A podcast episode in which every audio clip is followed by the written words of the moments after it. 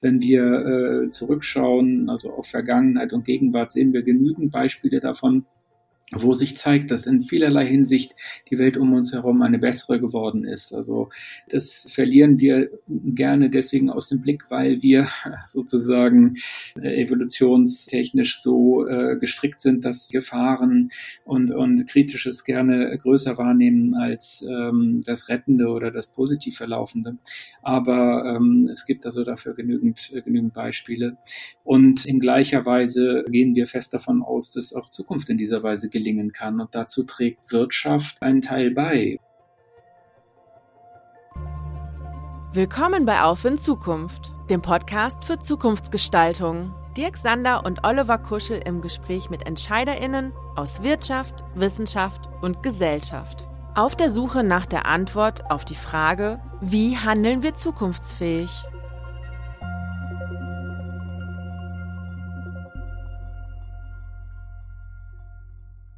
Hallo, liebe Zuhörende. Hier ist Oliver Kuschel und gemeinsam mit meinem Kollegen Dirk Sander freuen wir uns heute mit zwei tollen Gästen über ein spannendes und deshalb auch brandaktuelles Thema zu sprechen. Von Megatrends und Zukunftsforschung. Welche Mittel bieten Sie und welche Einsichten gestatten Sie uns, um ein enkelfähiges Wirtschaften zu gestalten? Dirk, wen hast du denn heute mitgebracht für uns? Ja, heute habe ich einen ganz besonderen Gast mitgebracht. Ähm, auf der Planche habe ich ihn schon kennenlernen dürfen. Äh, dort habe ich ihn kennengelernt, unseren Gast als verantwortlichen, ambitionierten Vater, denn unsere beiden Töchter fechten im selben Fechtverein. Ja, was für die Planche gilt, das zählt für ihn natürlich auch im Beruf. 2010 promovierte er zum Doktor der Staatswissenschaft zu Steuerungsfragen in der Umweltpolitik und das, wie soll es anders sein, mit Magna Cum Laude. Nach sechs Jahren wissenschaftlicher Mitarbeit hier im Duisburger Rhein-Ruhr-Institut für Sozialforschung und Politikberatung nahm er dann noch im selben Jahr seiner Promotion einen Lehrauftrag an der Uni Duisburg-Essen an. Und danach ging es Schlag auf Schlag. Der Markt rief und erfolgte. Zunächst für etwa vier Jahre in der Marktforschung, dann ähm, 2014 äh, muss es gewesen sein, der Wechsel zu Optadata, wo er heute noch ist. Hier leitet er gleich mehrere Verantwortungsbereiche. Die Politik, die Daten- und Marktanalyse und als wissenschaftlicher Direktor das Optadata Institut für Forschung und Entwicklung im Gesundheitswesen zusammen mit Thomas Drüyer, der ja auch schon bei uns im Podcast war. Ja, ähm, unser Gast versteht sich vor allem als empirischer Sozialforscher. Das macht Armin Kaiwandarian zu einem hochaktuellen und spannenden Gesprächspartner für Aufwind Zukunft. Herzlich willkommen, Armin. Schön, dass du bei uns mitmachst. Ja, vielen Dank, Dirk. Sehr gerne. Ich freue mich hier zu sein. Ja, und unser zweiter Gast ist ebenfalls promoviert, ähm, zwar im Fächern Germanistik und Philosophie und hat die ersten 20 Jahre seiner Berufslaufbahn im deutschen Verlagswesen in führenden Positionen zugebracht. Und ähm, er ist Experte für die Darstellung anspruchsvoller Inhalte in allgemein verständlichen Formaten. Und da sind wir ganz gespannt, weil wir heute doch ein teilweise komplexes Thema haben. Und da hilft es natürlich, wenn äh, unser Gast solche Fähigkeiten mitbringt. Und nicht zuletzt deshalb war das Zukunftsinstitut, ähm, der von Matthias Hawks gegründete Think Tank für Trend- und Zukunftsforschung, sehr froh, ihn vor rund drei Jahren als Mitglied der Geschäftsleitung gewinnen zu können.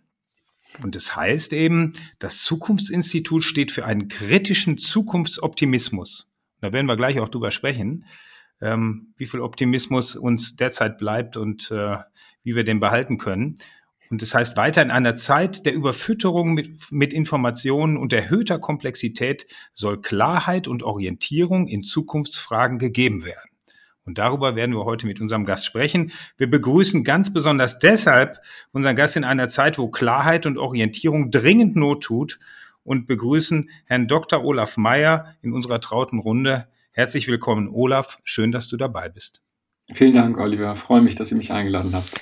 Ja, Amen. Ich habe ja mit der Planche begonnen. Also, das, ähm, deine Tochter habe ich ja jetzt schon oft fechten gesehen. Sie fischt eine sehr schnelle Klinge und ähm, strategisch exzellent. Ja, da habe ich mich natürlich gefragt, was ähm, ist eigentlich mit ihrem Vater? in seinem Job. Wo sind eigentlich deine strategischen Herausforderungen, äh, Armin, äh, bei Optadata? Ähm, um Optadata weiterhin als Innovationsführer auf dem Markt äh, zu behaupten. Was sind da deine Aufgaben? Jetzt kannst du es deiner Tochter gleich tun. Das wird mir nicht gelingen, äh, lieber Dirk. Äh, mit den Fechtkünsten meiner Tochter äh, kann ich leider nicht mithalten. Aber ähm, nichtsdestotrotz ähm, äh, beschäftige ich mich natürlich auch äh, ein Stück weit mit strategischen äh, Fragen. Ich ähm, äh, bin ja eingebettet ähm, in ein ähm, äh, Unternehmen, äh, das seit 50 Jahren äh, sehr erfolgreich ähm, für Gesundheitsfachberufe in Deutschland äh, Software entwickelt und äh, vor allen Dingen Abrechnungsdienstleistungen anbietet und ähm, darüber hinaus auch weitere Services positioniert. Und insbesondere in den letzten Jahren ähm, ist natürlich durch äh, die ähm, durch die starke äh, politische, ähm, durch starke politische Aktivitäten, äh, insbesondere aus dem Bundesgesundheitsministerium, äh, sind starke Einflüsse auf das Gesundheitswesen ähm, äh, äh, organisiert worden. Und ähm, damit müssen wir uns ähm, natürlich auseinandersetzen als, äh, als Marktführer in unseren Märkten, ähm, als Anbieter von ja, Digitalisierungsdienstleistungen vor allen Dingen ähm, müssen wir in genauen, äh, müssen wir genau im Auge behalten, sozusagen, wie, ähm, wie sich die regulativen Rahmenbedingungen für unsere, für unsere Kundinnen und Kunden in der Zukunft entwickeln. Und das ist eine große strategische Herausforderung. Und ich bin da sehr froh, dass das natürlich nicht auf meinen, ähm, auf meinen, ausschließlich auf meinen äh, Schultern lastet, diese, äh, diese Aufgabe, sondern äh, dass ich eingebettet bin bei Optadata in ein sehr starkes, zukunftsorientiertes Team. Ähm, und insofern ähm, nehmen wir diese Herausforderung eigentlich auch ähm, mit viel Freude und viel Engagement wahr.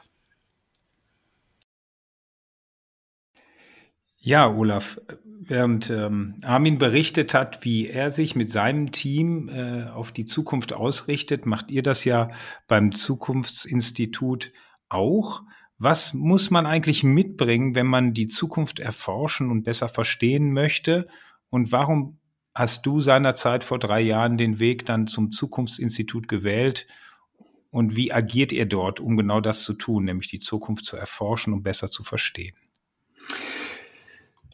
Wir sind äh, ein Team von äh, Menschen, die überwiegend einen sozialwissenschaftlichen Background haben, was eigentlich auch gut dazu passt, dass unsere spezifische Art, Zukunft zu beobachten, sich überwiegend ja im gesellschaftlichen, also im sozialen Bereich abspielt.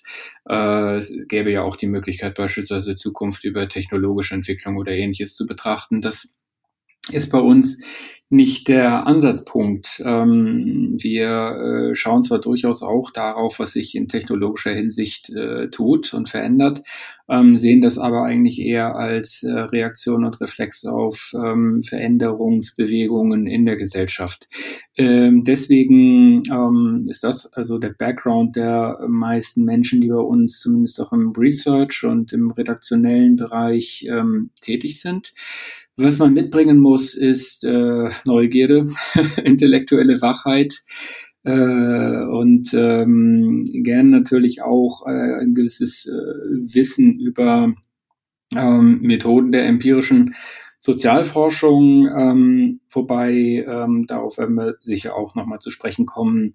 Ähm, unser äh, Research eben auch äh, sehr stark natürlich auf ähm, Erfahrungswerten beruht, auf permanenter Beobachtung, auf gelerntem Wissen, das äh, was ich auch im Laufe der Zeit aneignen kann und für das, wie gesagt, insbesondere diese Wachheit eigentlich eine Grundvoraussetzung ist. Äh, was mich äh, zum Zukunftsinstitut gebracht hat, ähm, sind eigentlich ein bisschen Zufälle. Ich bin einfach maßgeblichen Personen des Zukunftsinstituts über die Jahrzehnte, muss man schon fast sagen, immer wieder begegnet.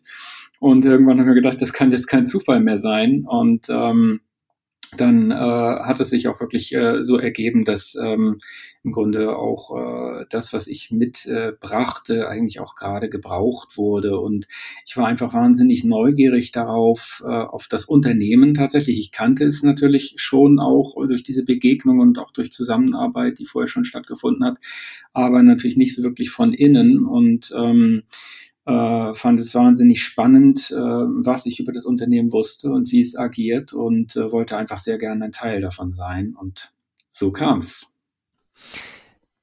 Amen. Ähm, du hattest ähm, im Vorgespräch äh, erklärt, dass du vor allem auch ein empirischer Sozialforscher bist.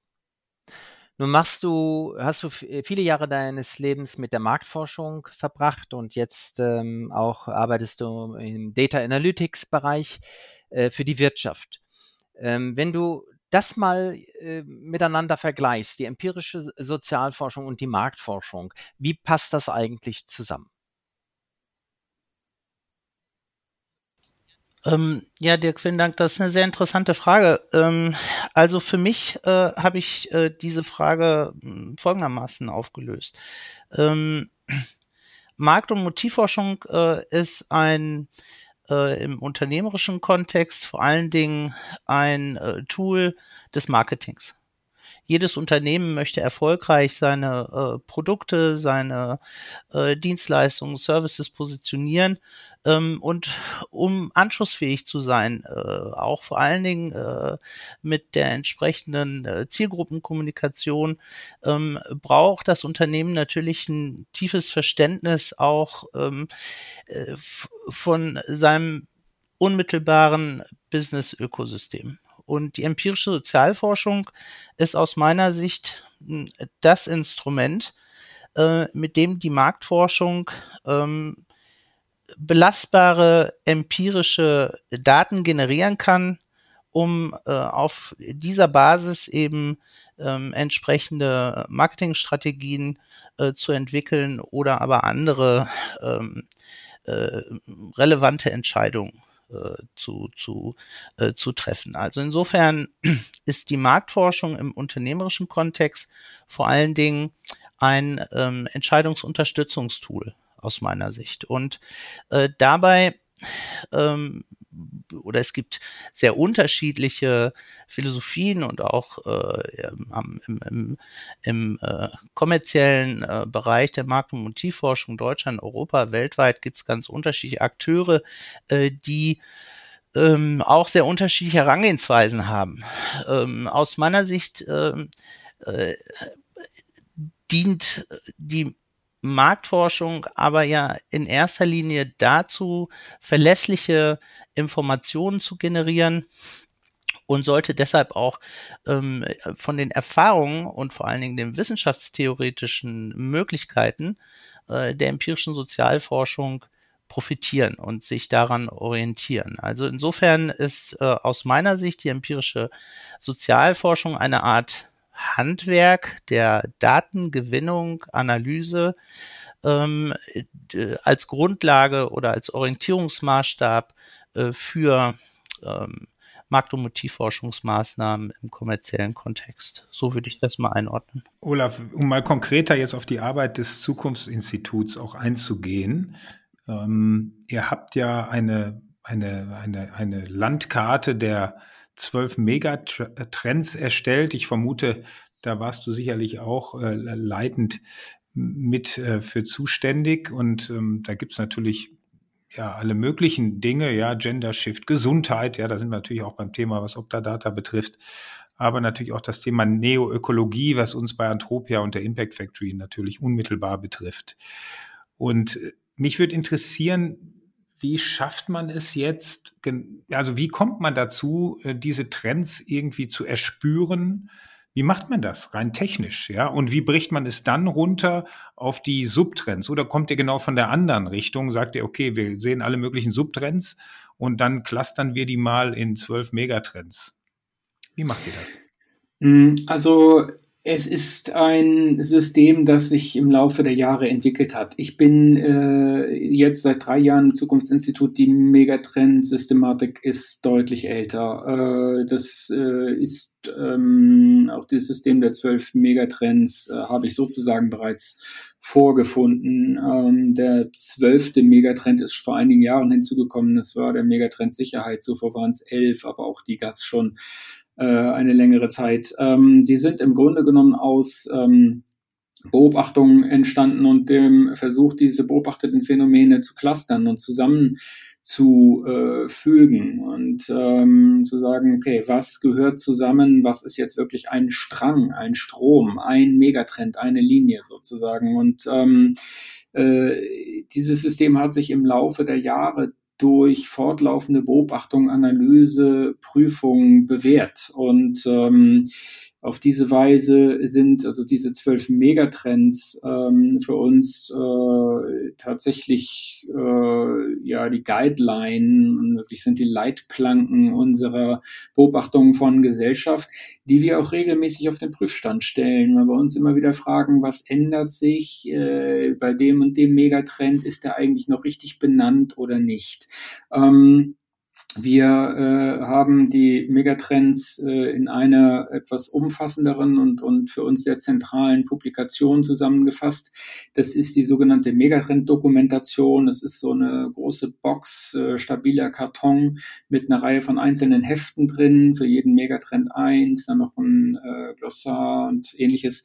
Ähm, und äh, diese Publikation, äh, die überarbeiten wir nicht jedes Jahr neu. Das wäre wirklich ein sehr großer Aufwand, aber und es würde sich da auch nicht so viel äh, dann tun.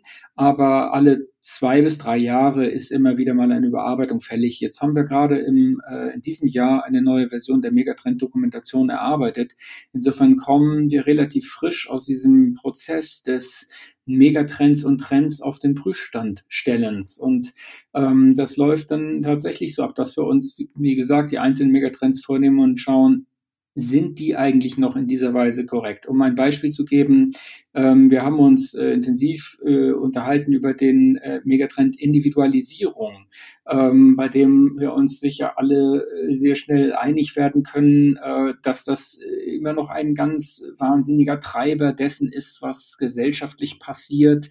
Ähm, dass äh, nach wie vor auch ähm, die Frage äh, des individuellen Lebensstils, ähm, der Differenzierungen, der kleinen Unterschiede, des eigenen Lebens äh, und auch in einem, einem wirklich sehr individuellen Sinne äh, ganz wahnsinnig wirkmächtig sind und von vielen ähm, äh, ja, Unternehmen und, und Organisationen angesprochen werden. Auf der anderen Seite haben wir beobachtet durch ähm, die äh, Fridays for Future Bewegung im Wesentlichen ausgelöst. Das war für uns in der Tat auch ein, ein äh, größeres Ereignis, dass es so ein Shift gibt, also immer stärker hin auch in Richtung ähm, äh, Beachtung gemeinschaftlicher Interessen, also stärker wieder das, äh, die Gemeinschaft äh, zu beachten. Wir sitzen alle in einem Boot, wir sind füreinander verantwortlich. Die eine Generation ist für die nächste verantwortlich. Wir reden nicht mehr von der Ich, sondern von der Wir-Kultur oder vom progressiven Wir.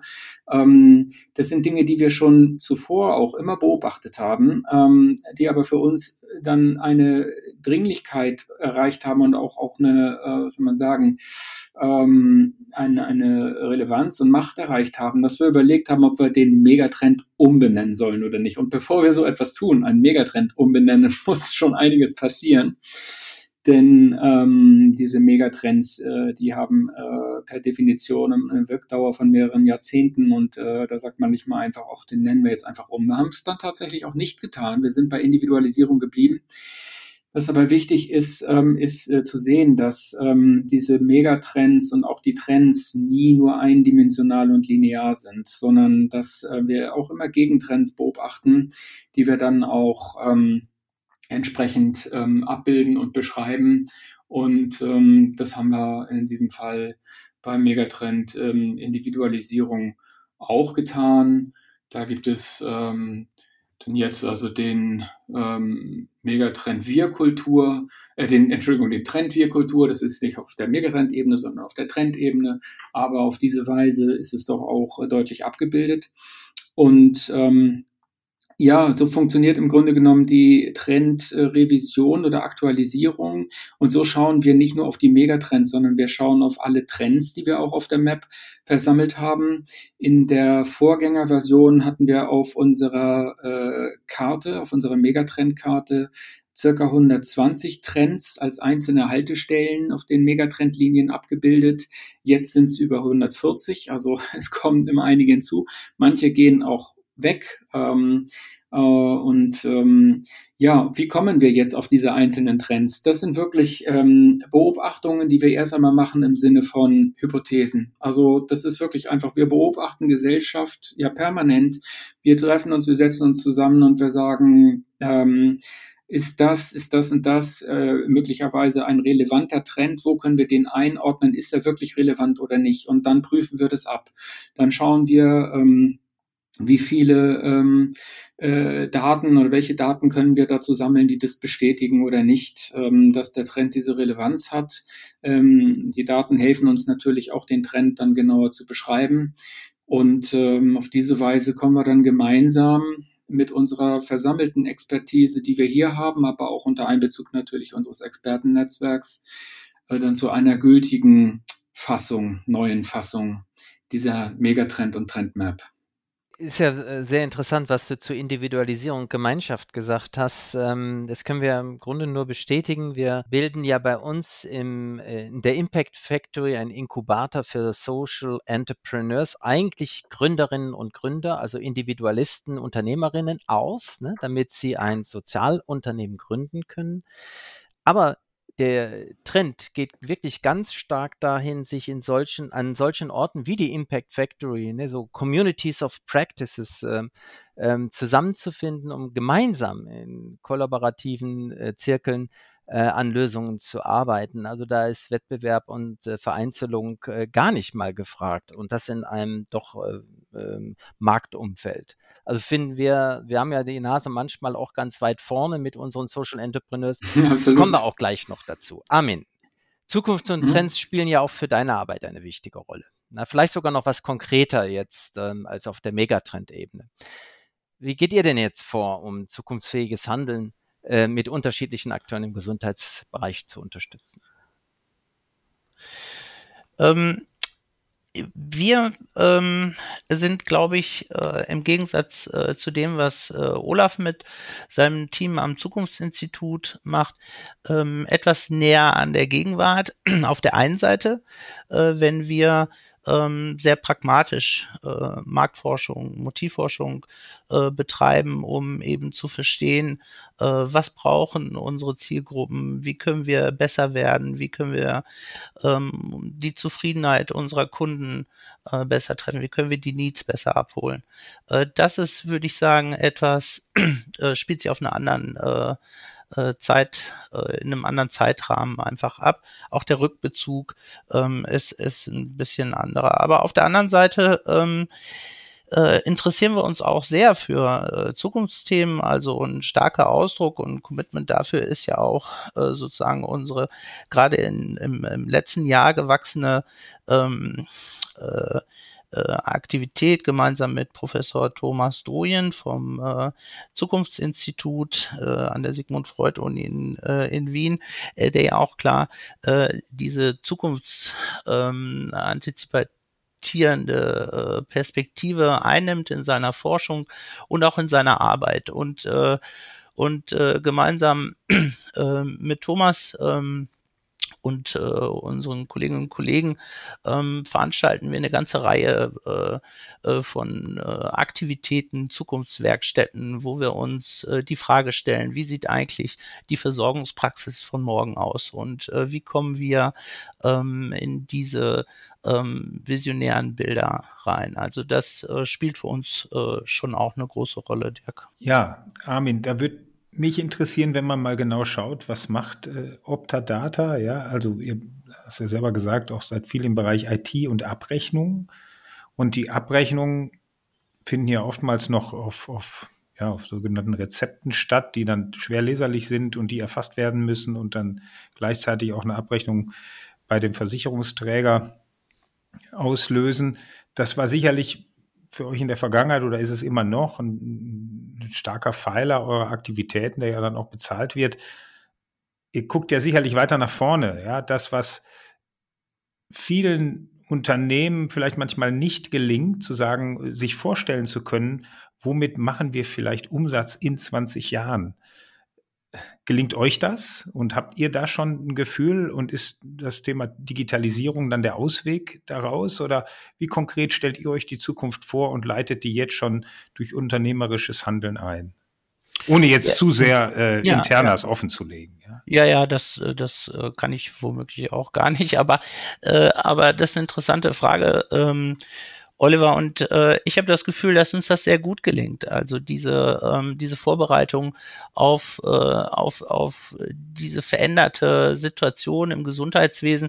Äh, wir haben gerade in diesem Jahr ein ganz spannendes äh, Zukunftsprojekt intern aufgestellt, um wirklich ähm, alle unsere Mitarbeiterinnen und Mitarbeiterinnen, äh, Kolleginnen und Kollegen abzuholen äh, mit einem großen, mit einer großen Initiative, die auch äh, Thomas äh, äh, lanciert hat äh, bei uns äh, mit dem Namen Hello Future. Wir haben die Zukunft begrüßt in diesem Jahr und haben mit äh, sehr vielen Maßnahmen, auch äh, kulturellen Maßnahmen intern, ähm, äh, äh, uns völlig neu aufgestellt, uns völlig neu erfunden, ohne gleichzeitig unseren Wertebezug und unsere, unsere traditionellen Wurzeln als Familienunternehmen, muss man ja auch sagen, ähm, äh, zu verwerfen. Also ich ähm, habe das Gefühl, dass uns das sehr gut gelingt. Und äh, mit Blick auf den Markt ist natürlich so, äh, dass wir uns auch in den letzten Jahren schon sehr stark gewandelt haben, auch äh, im Hinblick auf äh, die ähm, auf unser Produkt- und Leistungsportfolio spielt Digitalisierung natürlich eine große Rolle. Wir sind Vorreiter in unseren Märkten.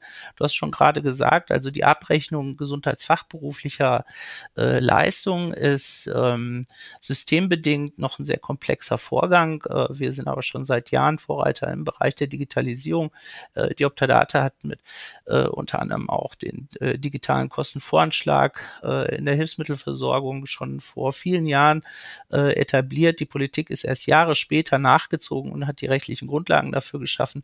Äh, wir ähm, investieren äh, in hohem Maße in äh, Zukunftstechnologien, in Digitalisierungsansätze. Wir haben uns in den letzten Jahren sehr stark aufgestellt im Bereich der Telematikinfrastruktur. Mein Kollege, der Jan Helmich, unser Chief Digital Officer, ist ähm, sehr engagiert in diesem Feld. Wir ähm, sind ähm, mit verschiedenen Partnern auch äh, einer der größten Aufsteller der sogenannten ähm, äh, Connector-Technologien in deutschen Arztpraxen, Apotheken und ähm, in ganz naher Zukunft eben auch äh, im Bereich der Gesundheitsfachberufe, in den Sanitätshäusern. Wir sind heute schon äh, engagiert in einer ganzen Reihe von Pilotprojekten, äh, wo wir uns äh, mit den technologischen Herausforderungen, aber auch mit den mit den praxologischen Herausforderungen ähm, der Anbindung äh, von Hebammen, Pflegediensten und so weiter an diese ähm, neuen Rahmenbedingungen der Telematikinfrastruktur beschäftigen und da ganz äh, wegweisend auch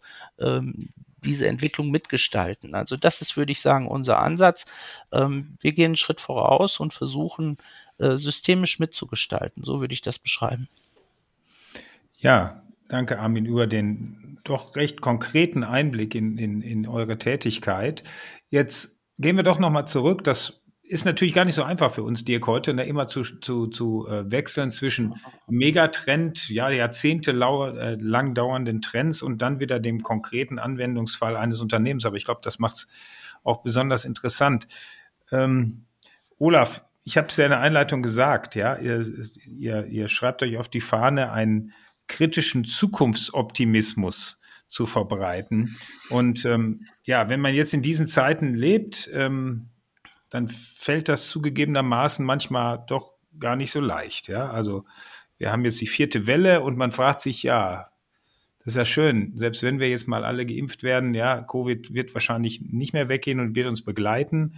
Inwiefern hat so eine Pandemie so als Black Swan Phänomen, also was, was man vielleicht nicht hätte rechnen können, aber doch nicht so zwingend direkt hat kommen sehen, inwiefern hat das auch Einfluss auf das, was ihr prognostiziert und inwiefern, das hat wahrscheinlich weniger Einfluss auf Megatrends, weil wenn die jahrzehntelang dauern, aber auf die anderen Trends und auf eure Arbeit jetzt im Allgemeinen? Wird, werdet ihr auch gefragt, mein Gott, das hätte man sehen müssen? Oder ähm, also mich wird, mich wird mal interessieren, wie seht ihr jetzt so, so eine Covid-Pandemie? Hm, ja. Ähm, also äh, das sind Dinge, die in der Tat Black Swan-Ereignisse sind, die kann man nicht äh, prognostizieren, äh, wie wir auch im Übrigen äh, nicht wirklich Prognosen abgeben. Also das muss man vielleicht auch gleich, das ist ein Missverständnis, das vielleicht äh, ab und zu mal auftreten kann, äh, auf dem Motto, ihr sagt die Zukunft voraus, ihr schaut da in die Kristallkugel oder eine Glaskugel oder habt da, ich weiß nicht was, einen Algorithmus oder wie auch immer und ähm, dann sagt er dies und das wird so passieren. Das ist nicht das, was wir machen. Also ähm, insofern, also wir, wir, äh, wir beobachten Vergangenheit und Gegenwart äh, in der Weise, dass wir sagen können, ähm, das sind sind die Felder, auf denen sich Zukunft entscheidet. Hier äh, sind eben die Trends und Megatrends, ähm, die als wesentliche Handlungsfelder ähm, unsere Zukunft ähm, beeinflussen.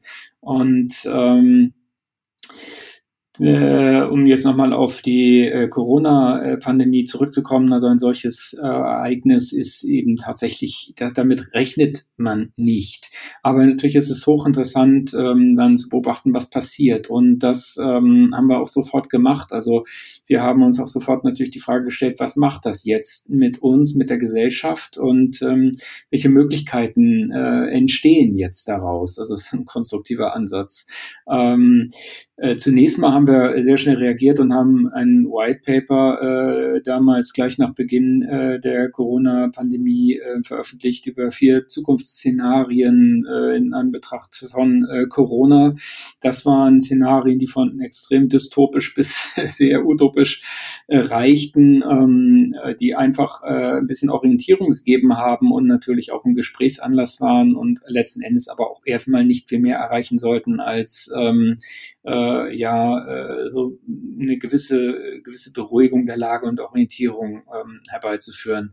Dann haben wir uns so gefragt, wie geht's denn jetzt weiter mit dem Wirtschaften und mit der Gesellschaft nach Corona? Und wir haben in diesem Corona-Jahr 2020 dann eine Reihe von Publikationen und Forschungen dazu angestoßen, dezidiert zum Thema Corona. Das erste war die Wirtschaft nach Corona eine Publikation, in der ihr ja auch mit der Impact Factory als ein Beispiel enthalten seid für eine neue Form des Wirtschaftens, die ähm, äh, immer wichtiger wird äh, für uns als Gesellschaft. Und wir haben einfach gesehen, Corona ist ein Ereignis, das ähm, ja auch eine besondere äh, Dringlichkeit ähm, auf äh, ein eher äh, gemeinschaftlich orientiertes Handeln und Wirtschaften legt. Auf der einen Seite ähm, unterbindet es zwar eine ganze Reihe von globalen Strömen, ähm, auf der anderen Seite fördert es aber auch lokale Zusammenarbeit ähm, und es äh, zeigt natürlich deutlich, wo und wie wir verwundbar sind in unserer Zusammenarbeit, aber auch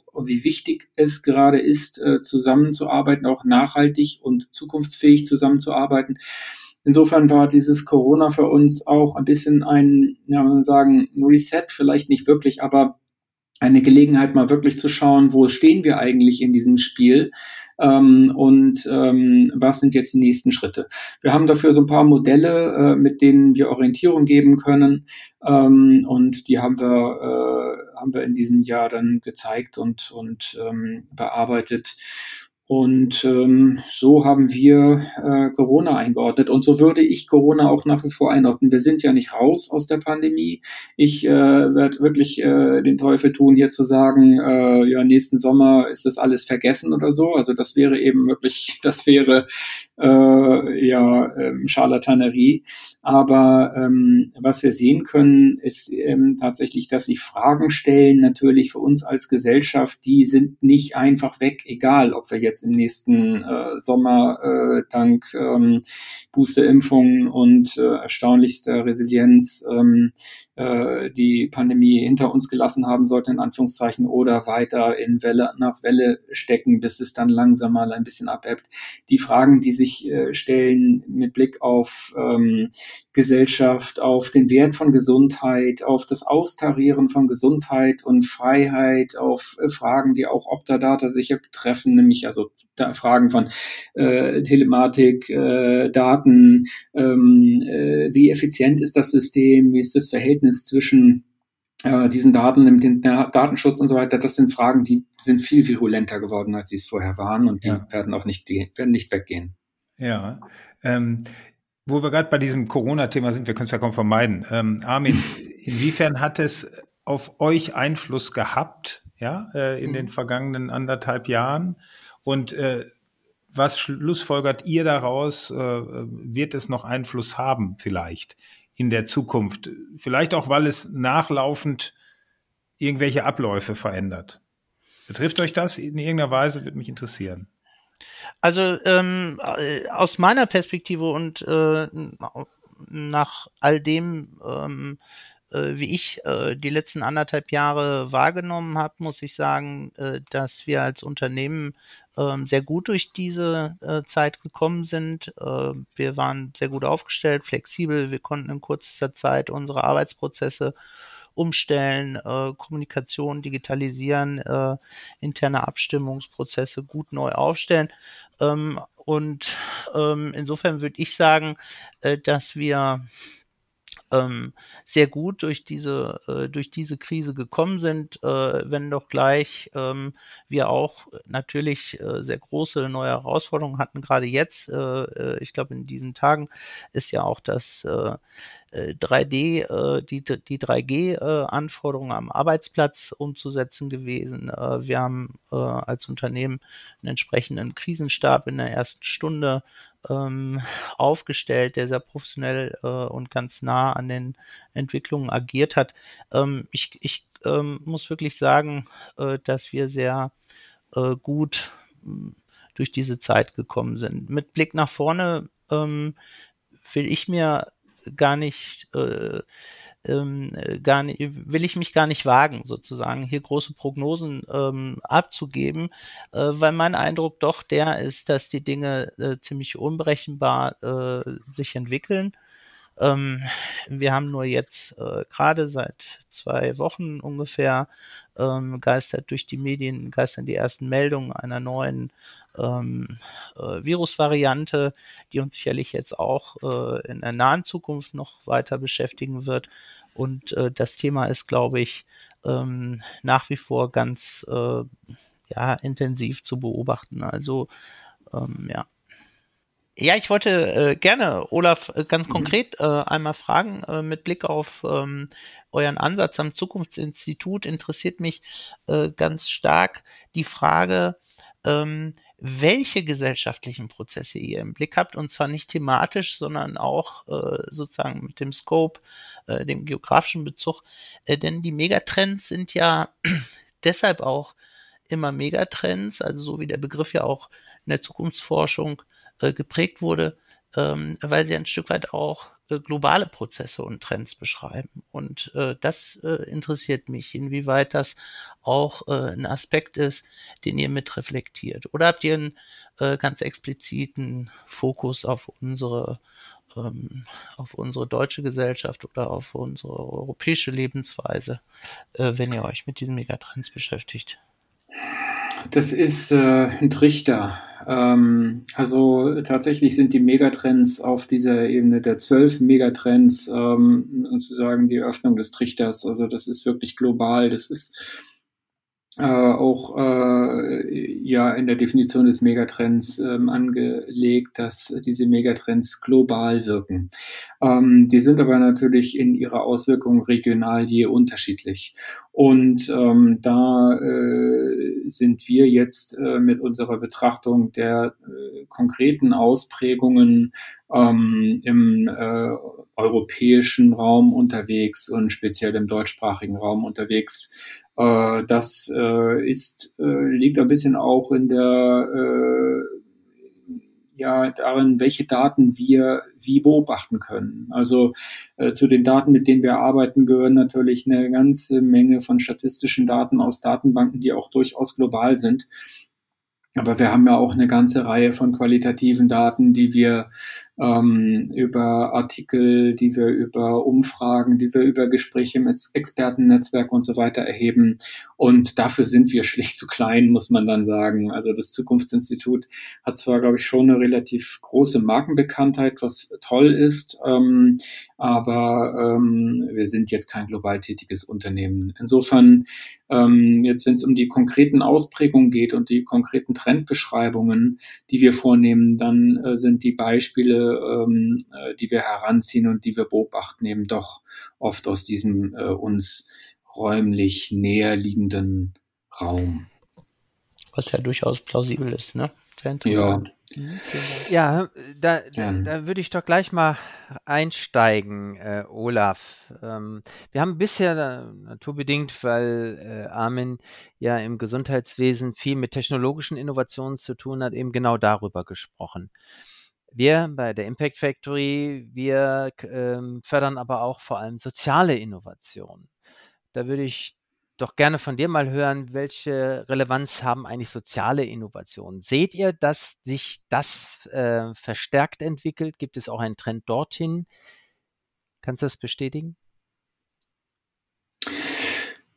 Ja, das äh, kann ich bestätigen. Ähm, wir äh, sehen das eben natürlich auch über die äh, genau diese wir äh, Gesellschaft, ähm, aber auch eine Wir-Wirtschaft ähm, ein Trend in diese Richtung geht. Ähm, wir äh, sehen, ähm, wie überall, dass es keinen Trend ohne Gegentrend gibt. Auf der einen Seite beobachten wir Spaltungsphänomene in der Gesellschaft in vielerlei Hinsicht. Das mag zum einen so etwas betreffen wie den Corona-Diskurs, zum anderen kann es auch um Verteilungsfragen gehen ähm, und die Frage der Teilhabe in vielerlei Hinsicht. Ähm, auf der anderen Seite sehen wir aber auch, dass ähm, es äh, verstärkt Bemühungen gibt, dem entgegenzuwirken. Und ähm, das, was ihr tut, äh, ihr seid da ja auch nicht allein auf diesem Feld des Social Entrepreneurship und ähm, dieser Impact-Wirtschaft. Da gibt es ja viele ähm, äh, Initiativen, äh, die sich in den letzten Jahren verstärkt herausgebildet haben, zeigt, dass es eine sehr große äh, Bewegung gibt äh, von Menschen, ähm, überwiegend jüngeren Menschen, aber nicht alleine jüngeren Menschen, die sagen, ähm, wir äh, müssen etwas für uns als Gemeinschaft tun. Und da ist also das Soziale absolute Mittelpunkt. Ähm, insofern, ähm, genau, das beobachten wir, absolut. Das würde ich also für, Entschuldigung, wenn ich das so sage, also auch für den, für den Gesundheitsbereich auch äh, bestätigen können. Also wir können ja auch ganz viele äh, Trends äh, im Gesundheitsmarkt erkennen. Ähm, ich will mal als Beispiel nennen, äh, der Trend hin zur Patientendatensouveränität. Also ihr habt es gerade gesagt, Daten, auch äh, Olaf hat schon mal angesprochen, Daten spielen ja eine zunehmend wichtige Rolle in allen möglichen Industrien, aber insbesondere auch im Bereich der Gesundheit. Hier geht es ja äh, also vor allen Dingen auch äh, in den Bereichen Diagnose, aber auch äh, in den Bereichen der Gesundheitswirtschaftssteuerung, sage ich mal, oder ähm, eben auch ähm, im Bereich der präventiven Medizin äh, geht es ganz viel um, äh, um Daten, also um die Frage, ob die entsprechenden Daten verfügbar sind oder nicht. Und äh, wir alle haben ähm, äh, in den letzten zwei Jahren äh, in den Medien zur Kenntnis genommen, äh, dass wir in Deutschland eine elektronische Patientenakte für die Versicherten einführen ähm, oder eingeführt haben, muss man sagen, aber der Rollout ist noch nicht ganz ähm, auf dem Stand, wie wir uns das vorstellen. Aber in dem Kontext äh, ist natürlich auch die Frage aufgekommen, äh, wer hat eigentlich die Hoheit über diese Daten und die politische Botschaft aus allen äh, politischen Lagern ist in der Hinsicht ja auch relativ klar und hinterlegt auch aus meiner Sicht äh, äh, diesen Nachhaltigkeitsgedanken, äh, ähm, dass der Trend dahin geht, dass der Patient die Hoheit über seine Daten übernimmt und auch behalten soll und auch äh, vor allen Dingen die Hoheit über äh, die Verfügbarkeit dieser Daten äh, für Dritte äh, behalten soll. Ja, ähm, ich würde gerne das Thema insofern ein bisschen wechseln, dass ich doch nochmal auf die höhere Ebene gehen würde ähm, und das den Olaf fragen. Er sagt in den in euren äh, Thesen für die Neoökologie, die ja äh, der Matthias Hawks, der Gründer vom Zukunftsinstitut, als das unser jetziges Jahrzehnt prägenden Megatrend bezeichnet hat. Da, da wird äh, äh, gesagt, okay, Nachhaltigkeit bedeutet klüger, nicht weniger. Mhm. Wenn wir jetzt sehen, dass unsere Wirtschaft eigentlich von einem, einem immerwährenden äh, Wachstumsparadigma angetrieben wird, ja, also immer mehr, mhm. ne? und jedes Jahr am besten ein bisschen mehr Umsatz und ein bisschen mehr Ergebnis, dann passt das natürlich irgendwann nicht, wenn wir immer mehr Produkte auf, auf diese Welt bringen. Ja, wir werden immer mehr Menschen, immer mehr Produkte. Wie ist das zu verstehen? Also, ähm, wie, dass wir mit globalen Grenzen nicht ewig wachsen können, ist, glaube ich, jedem klar. Mhm. Obwohl der Einzelne vielleicht sagt, ja gut, was soll ich da schon machen? Ja, ich bin ja auch Klar. nur ein ganz kleiner Teil. Das ist sicherlich das große Problem. Wie seht mhm. ihr das? Dieses immerwährende Wachstum, ja, so was auch die Politiker gerne propagieren, ja, und noch mehr Sicherheit und noch mehr äh, äh weniger Arbeitslose und und und, ja, und wir müssen wachsen und wie, wie passt das eigentlich zusammen und bringt das nicht irgendwann auch in der Zukunft unser gesamtes System äh, äh, der, der zusammenlebenden äh, äh, Bevölkerung irgendwann mal an eine Grenze? Mhm. Also ich muss jetzt ein bisschen aufpassen, weil ich verlasse jetzt dann äh, möglicherweise ein bisschen den Boden dessen, was wir tun und äh, bewege mich ein bisschen stärker in Richtung der, ähm, der Meinungsäußerung. Also ähm, wir sind ja im Grunde genommen äh, ja vom Anspruch her schon so, dass wir sagen, wir wollen eigentlich die Felder beschreiben, auf denen sich ähm, Zukunft entscheidet, aber äh, damit nicht unbedingt Lösungen vorgeben. Aber du hast jetzt gerade dieses Beispiel genannt, ähm, äh, dass äh, Nachhaltigkeit jetzt nicht unbedingt Verzicht bedeutet. Das ist natürlich schon auch eine Äußerung, die eine Meinung beinhaltet. Also insofern sind wir da zugegeben, vielleicht auch nicht immer ganz so neutral, wie wir es dann im Grunde genommen eigentlich äh, ansonsten wirklich auch sind, worauf wir großen Wert legen. Ähm, das ist auch eine Momentaufnahme, muss ich sagen. Also ähm, ich würde nicht äh, behaupten, dass wir, wenn wir in zehn Jahren uns nochmal treffen und äh, diesen, diesen äh, Podcast wiederholen und sagen, was ist, wie sieht diese Sache jetzt aus, dass wir das eins zu eins noch so schreiben würden. Das äh, ist tatsächlich, äh, wäre zu beobachten.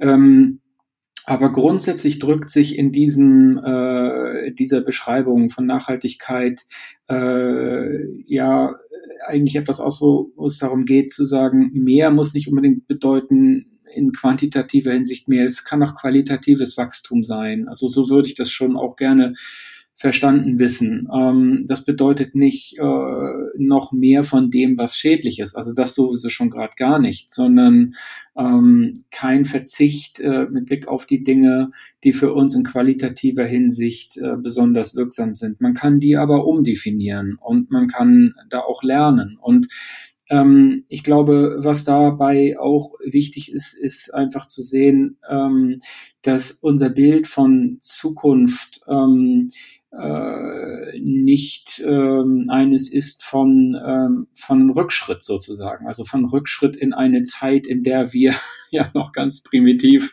unterwegs waren und äh, auf vieles äh, verzichtet haben, was noch gar nicht erfunden war, sondern dass wir eher ähm, eine äh, Idee von Zukunft haben, in der sich die Dinge entwickeln. Und zwar eben im Sinne eines solchen vielleicht qualitativen Wachstums.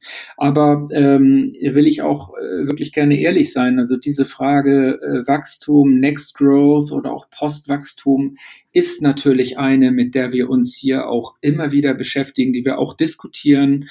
Ähm, und ähm, wo äh, ja möglicherweise die Antwort in, in 10 oder 15 Jahren auch anders ausfallen könnte. Also das, das gehört zu unserem Job dazu.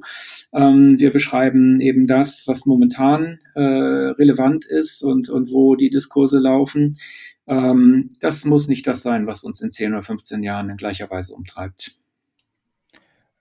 Armin, ähm, in deine Richtung ähm, Nachhaltigkeit äh, äh, bei Optadata Inwiefern ist das bei euch auch ein Thema? Also ich will jetzt nicht sagen, äh, dass man erwarten sollte, okay, eure Planung sieht jetzt äh, sinkende Umsätze vor.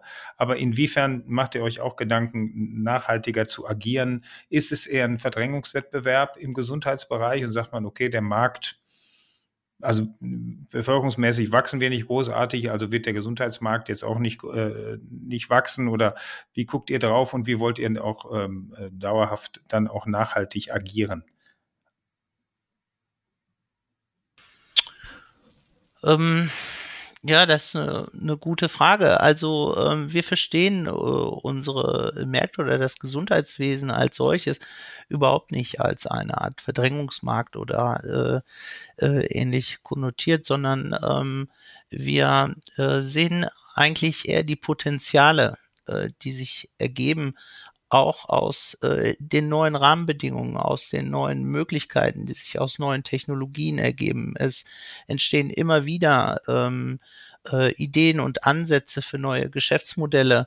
Ähm, wir haben nur gerade jetzt äh, auch vor ähm, Ende 2019, 2020 äh, hat die ähm, äh, letzte oder die noch kommissarisch stetige Bundesregierung äh, ein großes Digitalisierungsgesetz auf den Weg gebracht, das digitale Versorgungsgesetz, mit dem äh, beispielsweise die äh, digitale Gesundheitsanwendung, also die digitale App auf Rezept ähm, äh, äh, erstattungsfähig geworden ist. Also äh, es können heute vom niedergelassenen Arzt ähm, digitale Anwendungen für den Patienten verordnet werden, die vom gesetzlichen äh, Kostenträger übernommen werden. Also das sind ist doch mal ein, äh, ein kleines Beispiel, ähm, aber auch mit Blick in die Pflege äh, gibt es solche Überlegungen. Ähm, mit dem letzten Digitalisierungsgesetz hat die Bundesregierung hier das digitale Versorgungs- und Pflegemodernisierungsgesetz auf den Weg gebracht und äquivalent zu den digitalen Gesundheitsanwendungen jetzt äh, Pflege, digitale Pflegeanwendungen, also die sogenannten DIPAs,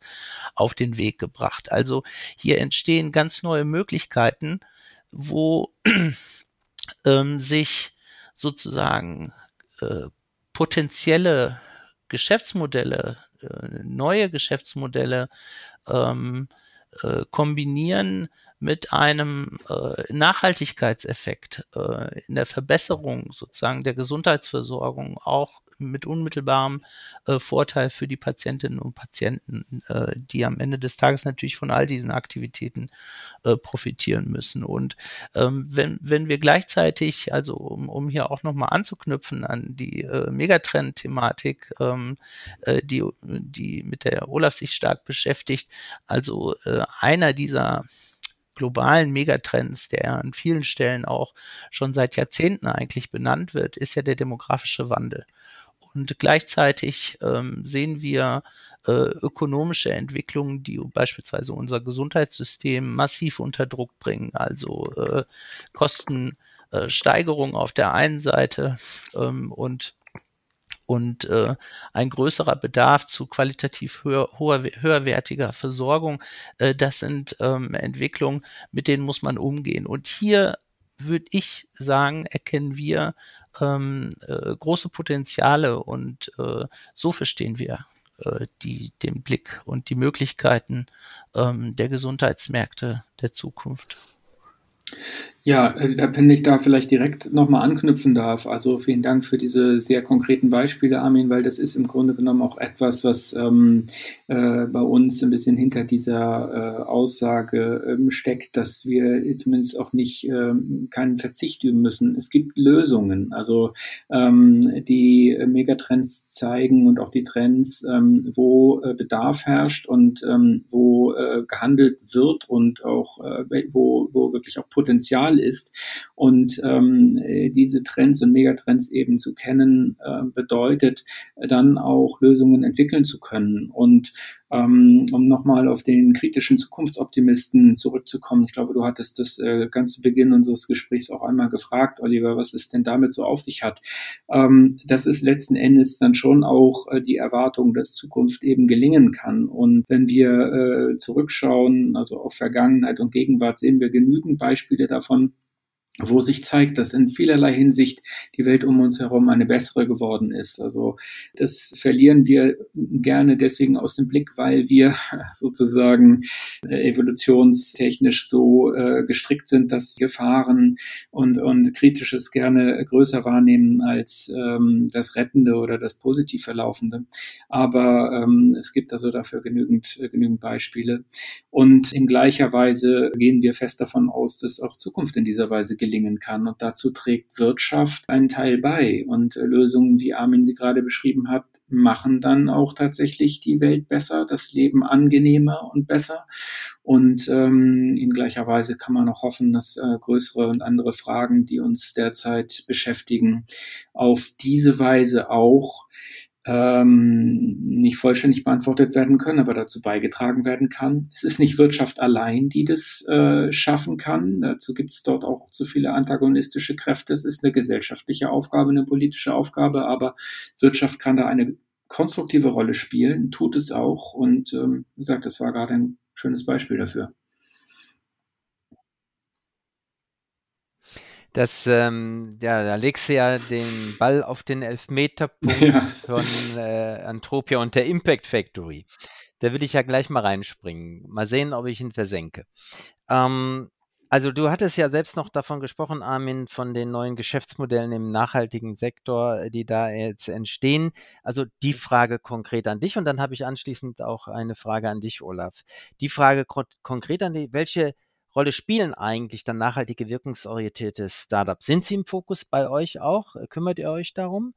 Und an dich, Olaf, ähm, die ähm, Social Startups, die wirkungsorientierten Gründerinnen und Gründer, ähm, wie nehmt ihr sie in den Blick? Spielen sie bei euch eine Rolle, auch um zu verstehen, was sich in Zukunft tut?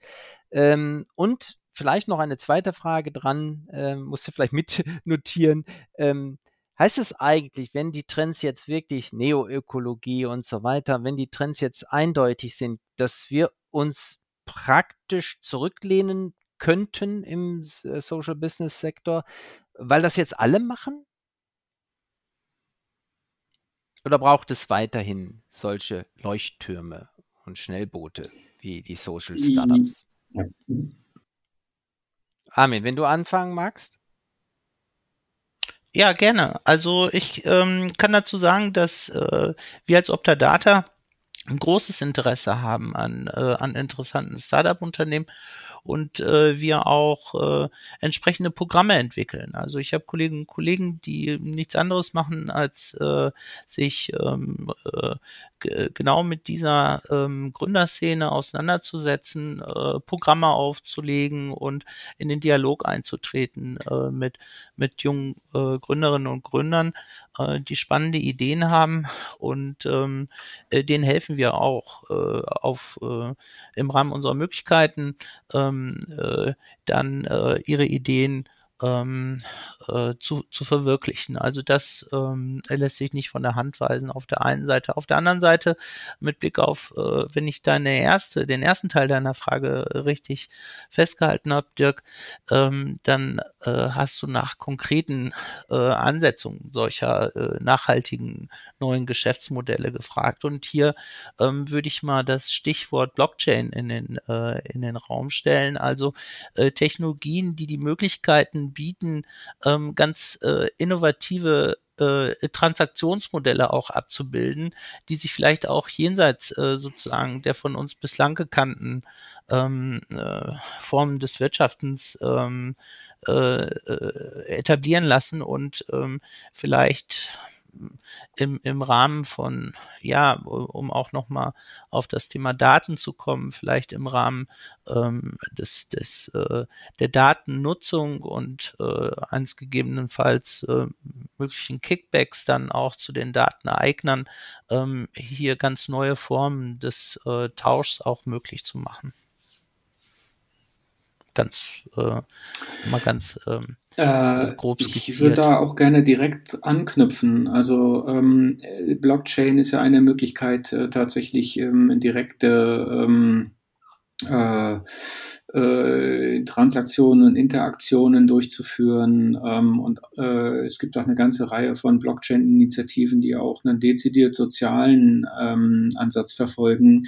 Ähm, äh, ganz allgemein, weil du danach fragtest, also wir äh, beobachten ähm, natürlich Startups generell, weil äh, Startups ähm, für uns hochspannend sind als ähm, äh, Feldversuche und Probebohrungen im Trendbereich. Also ähm, wir haben ja unterschiedliche Beobachtungshorizonte, wenn es um unser Trend Research geht, also die Megatrends mit mehreren Jahrzehnten Wirkungsdauer, dann die Trends, die immer noch auch mehrjährige Wirkungsdauer haben. Ähm, die Ebene darunter haben wir zwar auf unserer Karte nicht abgebildet, aber natürlich hören wir da nicht auf zu forschen. Wir beobachten äh, durchaus auch eben Mikrotrends, aber beschreiben sie nicht, aber äh, sind eben auf, auf dieser Ebene auch unterwegs. Und insofern schauen wir immer, was da brodelt und was sich tut. Und wir äh, sammeln dann natürlich auch Best Practices für eine ganze äh, Menge unserer Trendbeobachtungen. Und oft äh, sind das äh, Best Practices aus dem Startup-Bereich. Und ähm, das sind oft ähm, ökosoziale Startups. Ähm, äh, nicht nur, es ist eben wirklich abhängig davon, welchen Megatrend und Trend wir beobachten. Aber ähm, da wir diese Megatrends und Trends eben auch äh, beobachten, haben wir diese Beispiele dann auch dabei. Also auf diese Weise ähm, ist äh, die gesamte Startup-Szene für uns ähm, äh, ein wahnsinnig interessantes Beobachtungs- und Forschungsfeld. Ähm, und äh, um auf die zweite Frage zu kommen. Ähm, also wenn wir uns jetzt alle zurücklehnen würden, dann würden wir in der nächsten Ausgabe der Megatrend-Dokumentation den Trend Neoökologie auflösen und sagen, der hat sich in Luft aufgelöst.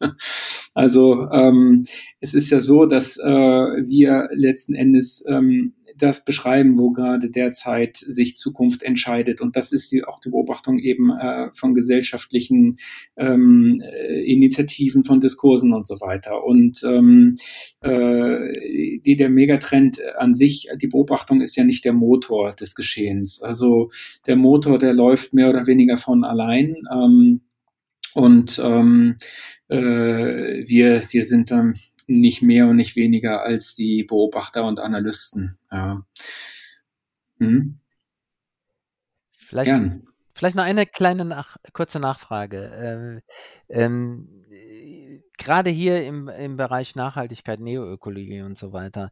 Ähm, wenn wir auf die mhm. Wirtschaft blicken, wir sind in einer Nische. Ähm, Oliver und ich, wir sehen, wir mhm. sind so in einer Nische und für uns ist alles sozial und ökologisch und ähm, innovativ. Aber ähm, tatsächlich gibt es ja Kräfte in der Wirtschaft und das sind eigentlich eher noch die beharrenden, starken Kräfte ähm, der klassischen Wirtschaft und das sind nicht wenige, ähm, die noch lange nicht so weit sind.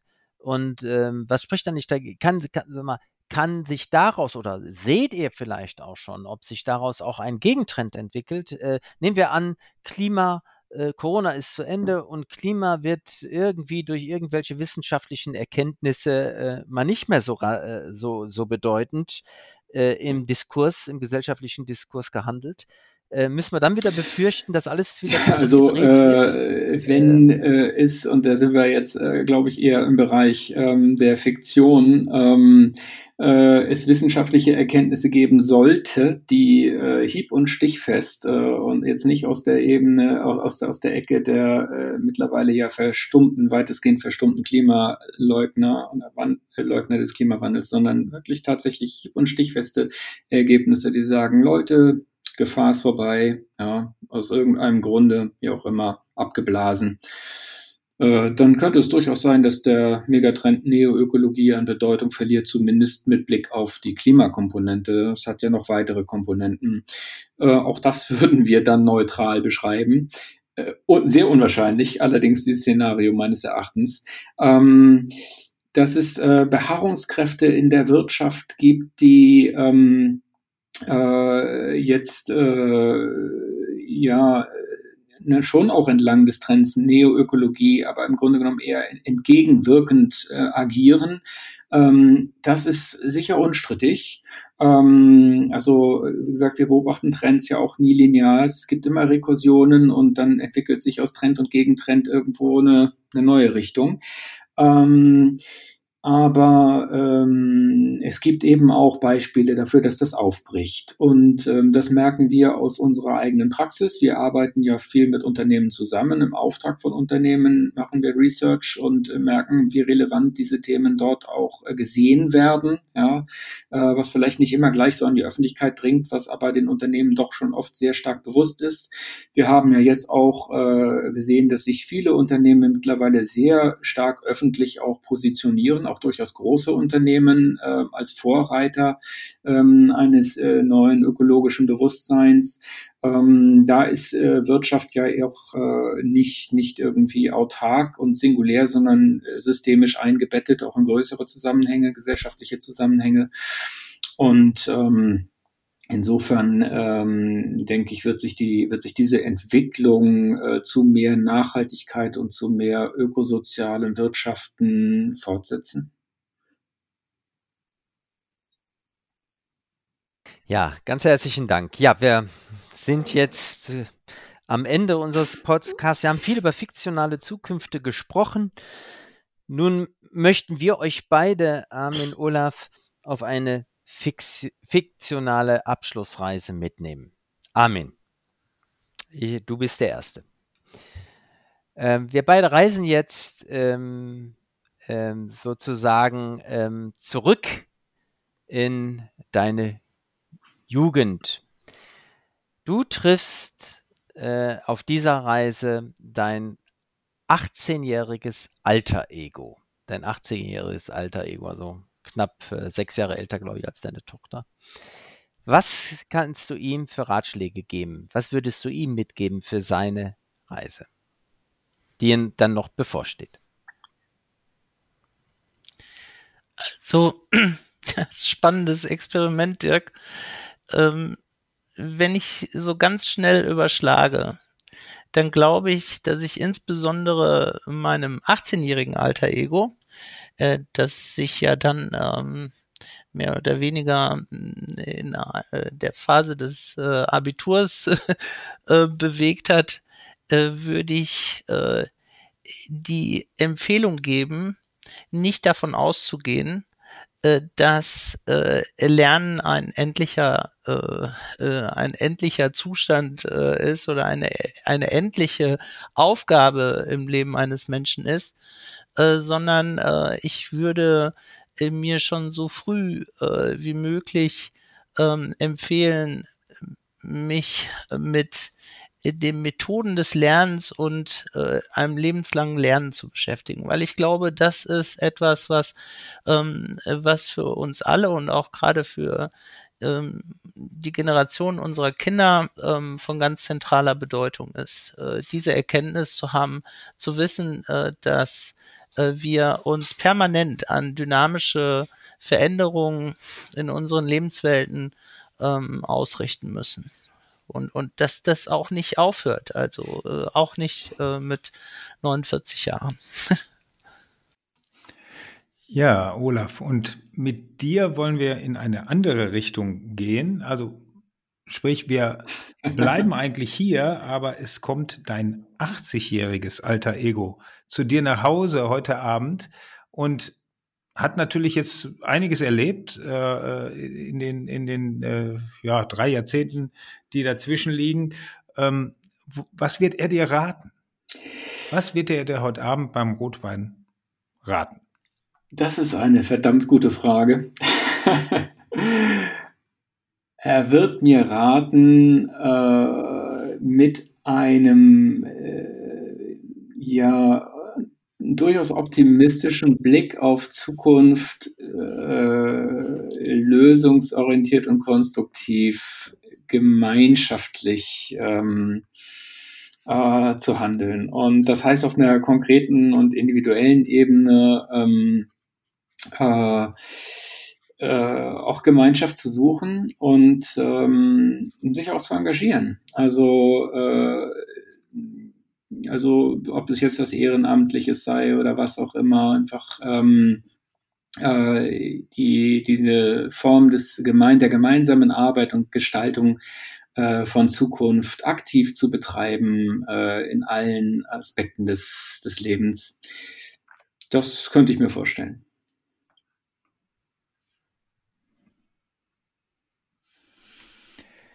Ja, vielen Dank, ihr beide. Wir sind jetzt schon nach wirklich intensiven äh, äh Diskussionen am Ende unserer Podcast-Folge angelangt und äh, wir, haben, wir haben viel gehört äh, zu Marktforschung, zu Fu Zukunftsforschung, wie das eigentlich genau funktioniert. Äh, wir haben Optadata als ein schönes Beispiel für ein zukunftsgerichtetes Unternehmen gesehen und das hoffen natürlich Dirk und ich, dass Optadata gerade in unserer Heimat, Heimatregion im Ruhrgebiet weiterhin so aktiv und erfolgreich bleibt, wie es in den letzten 50 Jahren agiert hat. Und ähm, haben aber auch von, von Olaf gehört, ja, dass man Startups als Probebohrung äh, äh, mal äh, auch sehen kann. Und dann insofern an euch beide die Einladung, äh, kommt gerne vorbei. Armin, du warst ja schon mal hier, aber schick auch gerne eure Startup-Experten gerne mal hier in der Villa Antropia vorbei. Äh, wir fangen jetzt mit Batch 6 an und da gibt's wieder um die 25 neue Startups aus ganz Deutschland zu besichtigen. Und wenn wir nochmal äh, Revue passieren lassen, was haben wir eigentlich gehört? Zukunft, du hast es auch gesagt, Olaf, es geht ähm, nicht darum, die Zukunft vorherzusagen, ja, also nicht zu sagen, wie werden wir leben, sondern vielleicht auch noch nicht mal zu fragen, wie wollen wir leben, sondern eher zu fragen, wie wollen wir gelebt haben frei nach Harald Welzer. Und das würde ich gern so stehen lassen und äh, bedanke mich auch im Namen von Dirk bei euch beiden. Das war äh, sehr, sehr interessant und ja, ich wünsche euch noch einen schönen Abend und den Zuschauern und Zuhörern natürlich auch. Ganz, ganz vielen Dank. Vielen Dank. Vielen Dank fürs Zuhören. Wir nehmen wieder spannende Einblicke mit in die Heimat der Zukunftsmacher. Schreiben oder sprechen Sie uns gerne an unter redaktion.aufinzukunft.de. Bis zum nächsten Mal.